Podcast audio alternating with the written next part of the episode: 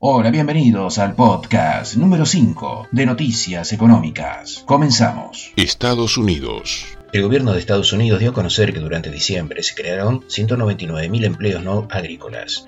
La cifra es más baja que durante el mes de noviembre. La tasa de desempleo cayó a 4,2%. La gobernadora de la Reserva Federal, Lead Reinhardt, señaló que las tasas de interés aumentarán en marzo para combatir la inflación que durante 2021 se incrementó a nivel interanual un 7%. Unión Europea. La Oficina Nacional de Estadísticas del Reino Unido divulgó que la economía creció un 0,9% en noviembre respecto de octubre, situándose por primera vez en los niveles de la prepandemia. Los ministros de Economía de la zona euro analizaron sobre cómo cambiar las normas fiscales de la Unión Europea. El Pacto de Estabilidad y Crecimiento tiene por objetivo impedir que los estados se endeuden en exceso y así proteger el valor del euro. El Tribunal de Cuentas Europeos en un informe dio a conocer que más de 2.000 millones de euros de financiación de la Unión Europea para ayudar a las empresas a ahorrar energía no ha sido eficaz y contribuyeron poco a los objetivos de la lucha contra el cambio climático.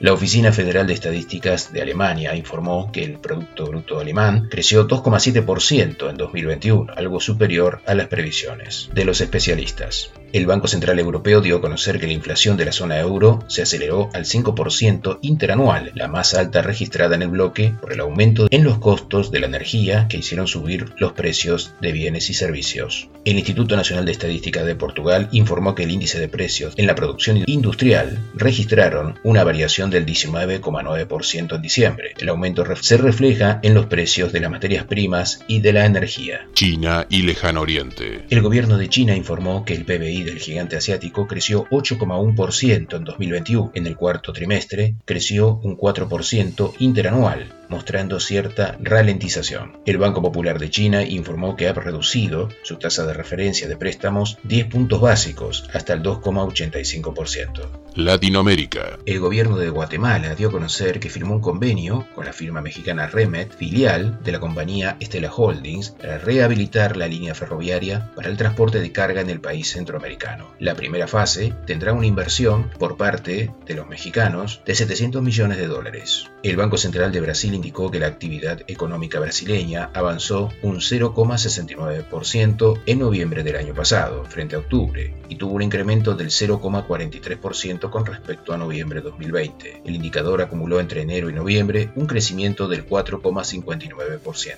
El presidente de México, Andrés Manuel López Obrador, aseguró que no pondrá obstáculos a la venta de Manamex tras la salida de Citigroup del país. La petrolera Vista anunció la adquisición del 50% de la participación de Wittenhart D. Argentina sobre las concesiones en las áreas denominadas Aguada Federal y Bandurna Norte, ubicadas en la formación Vaca Muerta, en la provincia de Neuquén. La transacción fue acordada en 140 millones de dólares. El gobierno de Argentina acordó con China un financiamiento de obras por 1.100 millones de dólares para mejoras eléctricas que garantizarán el funcionamiento de la energía en toda el área metropolitana de Buenos Aires. days. Hasta aquí toda la información resumida para que estés al tanto de la actualidad económica internacional. Hasta la próxima. Noticias Económicas, un resumen semanal en formato podcast para que estés al día con las principales noticias de la semana. Encontranos en las plataformas ibox.com, anchor.fm o en Spotify como Noticias Económicas o a través de los blogs podcast-medio noticias-medio económicas.blogspot.com o noticias-medio portuarias.blogspot.com.